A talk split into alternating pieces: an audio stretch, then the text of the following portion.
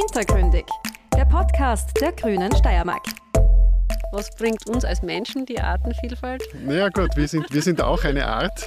Genau. Wir sind ein Teil der Artenvielfalt. Und mit uns gemeinsam sind es noch viele tausende andere Arten. Und letztlich funktioniert ein Ökosystem nur durch diese Vernetzung der einzelnen Arten miteinander. Heute mit Sandra Krautwaschel und Heli Kamera. Ja, wir sind heute bei unserem ersten Expertengespräch in Stadteck beim Wiesenpreisträger Heli Kamera. Ich freue mich total, dass du Zeit hast für uns, Heli. Und nachdem du ja auf deinen Wiesen auch sehr viel Wert auf Artenvielfalt legst, äh, kannst du uns vielleicht einmal ein bisschen erklären, wie du das machst, was es da eigentlich zu tun gibt oder nicht zu tun gibt. Ja, ja, ja, ja genau, das ist der Schmäh. Was ist zu tun, was ist zu viel, was ist zu wenig. Äh, das ist so die große Kunst. Äh, prinzipiell sind das Wiesen, die da hinter uns sind, die, die zweimal im Jahr gemäht werden. Und da hängt es im Wesentlichen nur mal vom richtigen Mähzeitpunkt ab, dass man den so setzt, äh, dass die Pflanzen äh, davon einen Nutzen haben im Endeffekt. Äh, mähen muss man immer, wann nur Pflanzen blühen. Das mhm. ist für viele oft schwierig, dass man nicht warten kann, bis alles abblüht ist, man muss da zu einem gewissen Zeitpunkt reinfahren. Die Pflanzen sind an das angepasst und erholen sie entsprechend. Und äh, wesentlich ist sicher, wie man, wie man die Fläche dann über den Winter gehen lässt, dass da nicht zu hoch ist der Aufwuchs, auch nicht zu niedrig und äh, mhm. wie man die Düngung macht. Also im, in diesem Falle, dass die Flächen eben nicht gedüngt werden oder ja. dass das nur beweidet wird und das, was die Schafe da abfallen lassen, das ist ein bisschen eine Düngung. Ja, Alles klar. Nicht, ja. ja.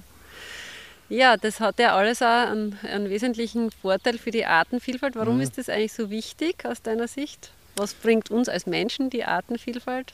Mhm. Ja gut, wir sind, wir sind auch eine Art. genau. Wir sind ein Teil der Artenvielfalt. Und äh, mit uns gemeinsam sind es noch viele tausende andere Arten. Und letztlich funktioniert ein Ökosystem nur durch, durch, diese, durch diese Vernetzung der einzelnen Arten miteinander. Mhm. Und der Menschheit ist vielfach ein bisschen abhanden das Bewusstsein, dass, dass wir so viele Abhängigkeiten haben von, von natürlichen Netzwerken, weil wir in so vielen künstlichen Netzwerken uns auch aufhalten. Und genau. da vergisst man das vielfach, dass das einfach extrem wichtig ist und wir ein Teil der Natur sind und nur mit der Natur leben können. Mhm. Und insofern äh, ist es ganz wesentlich, dass man die Bewirtschaftung und Wiesenflächen auch so erhaltet, dass sie entsprechend bunt bleiben, mhm. damit dort diese Artenvielfalt auch bestehen bleiben kann.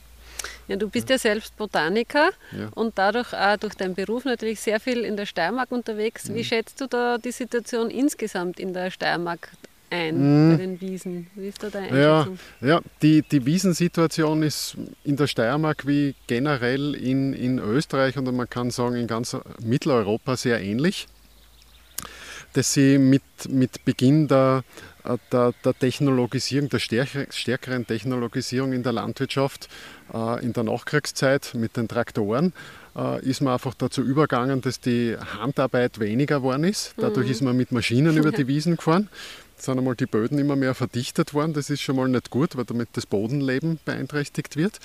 Und äh, in, seit den 90er Jahren gibt es, ja, ungefähr seit den 90er Jahren gibt es diese Siloballenpressen, mhm. die meines Erachtens den, den größten Einfluss haben, weil dadurch ist es möglich, zu fast jeder Witterung Mhm. Man braucht nur einen schönen Tag, äh, die Wiese zu mähen.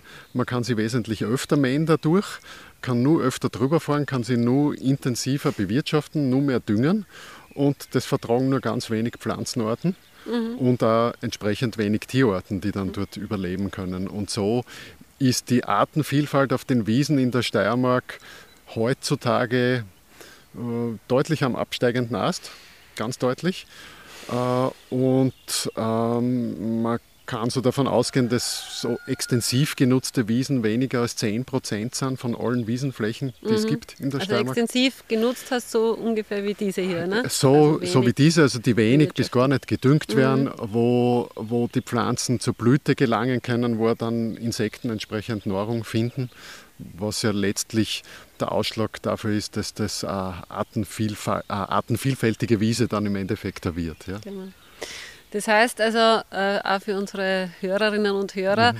es nutzt also auch gar nicht jetzt nur, was ja jetzt sehr modern ist, ähm, äh, Wildblumensamen irgendwo auszusehen, Mhm. sondern man muss eben auch entsprechend wissen, wie man das Ganze dann bewirtschaftet. Weil Ja. du selbst verkaufst ja, äh, machst ja auch bi äh, biozertifiziertes Wildblumensaatgut, ja, aber es geht natürlich auch immer um die Bewirtschaftung der Flächen. Mhm. Ja, Ganz ja. ja das, das Thema Wildblumen ist ja ein schönes Thema, äh, willkommenes Thema, eine gute Mhm. Sache.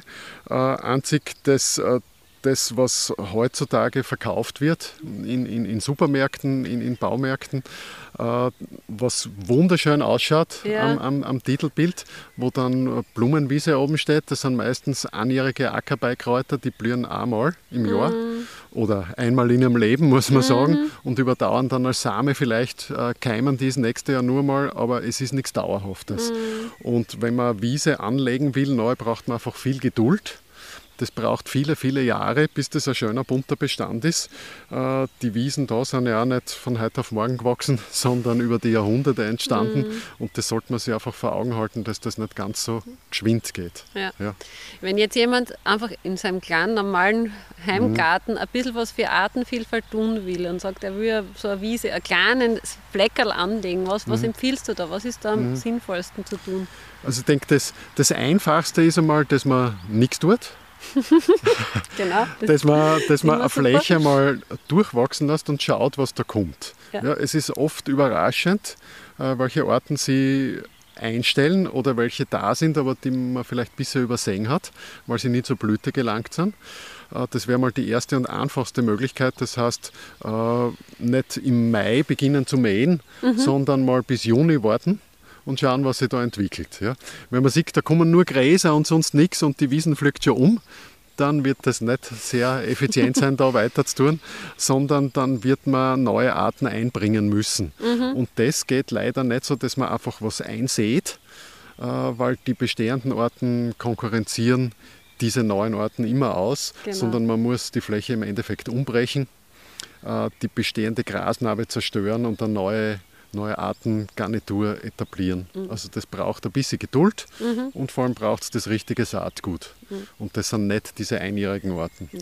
Also da wäre es dann sozusagen sinnvoll, auf so spezielles Saatgut, wie Mhm. zum Beispiel von dir oder auch von anderen Heimischen, die das äh, erzeugen, dann zurückzugreifen, dass man dann was hat, was wirklich längerfristig Erfolg bringt im Genau, es gibt so in, in unterschiedlichen Bundesländern gibt es verschiedene Ansätze, so regionales Saatgut zu produzieren. In der Steiermark bin ich derweil da nur äh, allein auf weiter Flur und äh, da versuche ich ja mein Saatgut nur in der Region hier zu verkaufen und nicht äh, allzu weit weg. Es muss einfach von den klimatischen und, und geografischen Gegebenheiten passen. Äh, aber eine einfache Möglichkeit ist, dass man in der eigenen Umgebung schaut, wo gibt es noch schöne bunte Blumenwiesen und dort auf diesen Wiesen selber Pflanzensamen besammelt Sammelt, ja. ja, und die dann bei sich ausstreut. Ja. Ist ja eigentlich eine althergebrachte Methode. Das Genau so ist es. kenne ich zum Beispiel noch ganz gut, äh, Ja. sogar aus meiner Kindheit, dass wir das gemacht haben. Ja. Ja. Hast du das Gefühl, äh, dass das Bewusstsein für diese Dinge in den letzten Jahren gestiegen ist? ist kommt dir das vor, dass da sich was verändert hat oder auch speziell jetzt in der Corona-Zeit sogar sich was verändert hat? Also ich denke schon, ich denke schon, ich, ich merke speziell so im städtischen Raum, dass da immer mehr Anfragen kommen von Leuten, die auf ganz kleine Flächen so eine bunte Blumenwiese anlegen wollen, mit dem Hintergrund, sie wollen was für die Bienen tun. Ja. Mit den Bienen äh, wird wahrscheinlich meistens die Honigbiene gemeint, wesentlich wichtiger werden aber die fast 700 Arten Wildbienen, die es bei uns gibt und Ja, andere Wildbestäuber, äh, Schmetterlinge und andere Insekten, äh, die wir da benötigen. Ähm, aber es ist da sicher ein, ein Umdenken, das eingesetzt hat in, in einem gewissen Teil der Bevölkerung. Äh, Es gibt aber viele Bereiche der Bevölkerung, viele Teilbereiche, die, die davon total unberührt bleiben und denen das ziemlich egal ist. Aber kann ja nur werden, ja, sollte man die Hoffnung nicht aufgeben. Äh, Wenn du ansprichst, die, die Corona-Zeit, da am, am oder auf halber Höhe vom Schöckel gelegen, äh, haben wir gemerkt, dass der Verkehr irrsinnig zugenommen hat seit Corona, weil einfach unglaublich viele Leute aus der Stadt, aus der Umgebung am Berg wollen, aussehen wollen, spazieren gehen wollen. Und je mehr die Leute in der Natur unterwegs sind, desto mehr, denke ich, haben sie die Möglichkeit, solche Flächen auch zu sehen und vielleicht dadurch sensibilisiert zu werden in die Richtung. Ja. Insofern wäre, also habe ihr das Gefühl, man spürt schon, dass die Menschen die Sehnsucht wieder haben nach mhm. wirklich so ein Naturerleben und es wäre natürlich auch ein Auftrag, ein politischer Auftrag ganz sicher, das mehr zu ermöglichen, auch wieder im urbanen Raum, aber insgesamt. Mhm. Und da komme ich schon eigentlich zur Abschlussfrage mhm. des heutigen Nachmittags. Ähm, ich bin ja politisch engagiert, also mache Politik mhm. im Landtag, versuche auch das, da Einfluss zu nehmen. Was sind aus deiner Sicht die wichtigsten die Dinge, die die Politik äh, jetzt tun müsste, auch auf Landesebene, mhm. um Artenschutz und Artenvielfalt ähm, noch mehr zu ermöglichen und, und wirklich zu sichern, auch für die nächsten Generationen? Also die, die Artenvielfalt ist äh, zwar in den Wiesen sehr, sehr hoch, aber das ist nicht alles. Es gibt viele, viele andere Lebensräume auch noch. Das sind Hecken, das sind Waldränder, mhm. das sind Waldbestände, das sind Teiche äh, und so weiter. Und wenn all diese Vielfalt in einem gewissen Querschnitt erhalten werden könnte, wäre das eine gute Sache und, und vor allem sehr, sehr erstrebenswerte Sache. Und da gibt es einen Ansatz, dass man sagt, man schaut, dass etwa 10% der Landesfläche ähm, als Naturschutzvorrangfläche etabliert mhm. werden. Und äh, da darf man aber nicht die 10% in irgendein Eck von der Steiermark zusammendrängen und, und ähm, große Gebirgszüge ja, äh, da als solche ja. betrachten, sondern das muss ein Netz sein, ja. das sie über das ganze Land spannt.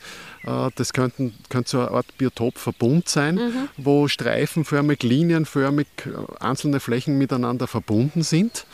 Und da braucht es jedenfalls an, an, politischen Willen, weil das sind Flächen, die man im Zuge von Flächenwidmungsplanerstellung mit berücksichtigen müsste, gleich von Haus mhm. aus, weil das sonst irgendwann mal weg ist. Ja? Mhm. Und also Durchschneidungen, die durch Infrastrukturprojekte, Autobahnen, äh, Bundesstraßen, Eisenbahnen, äh, die da passieren, die muss man da mit berücksichtigen, mhm. dass da Querverbindungen möglich sind. Und das ist eine Ebene, die eigentlich nur politisch gelöst werden kann auch nicht auf Gemeindeebene, sondern ja. sicher auf höherer Ebene. Ja. Und da wird die Landesebene ganz eine tolle Sache. Ja, das ist ein wichtiger Auftrag, weil mhm. das ist eben was, was mir in den Diskussionen im Landtag immer wieder so auffällt, dass Naturschutz sehr gern äh, auf so gewisse spezielle Gebiete mhm. beschränkt wird und mhm. nicht gesehen wird, dass wir ja an einen Austausch brauchen, um die genetische Vielfalt mhm. sicherzustellen, damit die Orten wirklich äh, gut überleben können. Und, und das ist, glaube ich, einer der wichtigsten Aufträge tatsächlich der Landespolitik, hier sicherzustellen, dass es eben diese, diese Vernetzung ergibt, dass es wirklich mhm. Biotope gibt, die, sie miteinander, äh, die miteinander vernetzt sind und eben auch äh, diesen Austausch ermöglichen. In dem Sinn mhm. bin ich sehr motiviert durch unser Gespräch, da auch weiter dran zu bleiben und sage mal herzlichen Dank. Dank für deine Zeit und wir werden uns sicher wiedersehen und auch wieder über alles Mögliche im Naturschutz reden. Danke, ja. Heli. Danke dir, Sandra. Danke fürs Gespräch. Das war unsere heutige Folge von Hintergründig, dem Podcast der Grünen Steiermark. Danke fürs Dabeisein und bis zum nächsten Mal.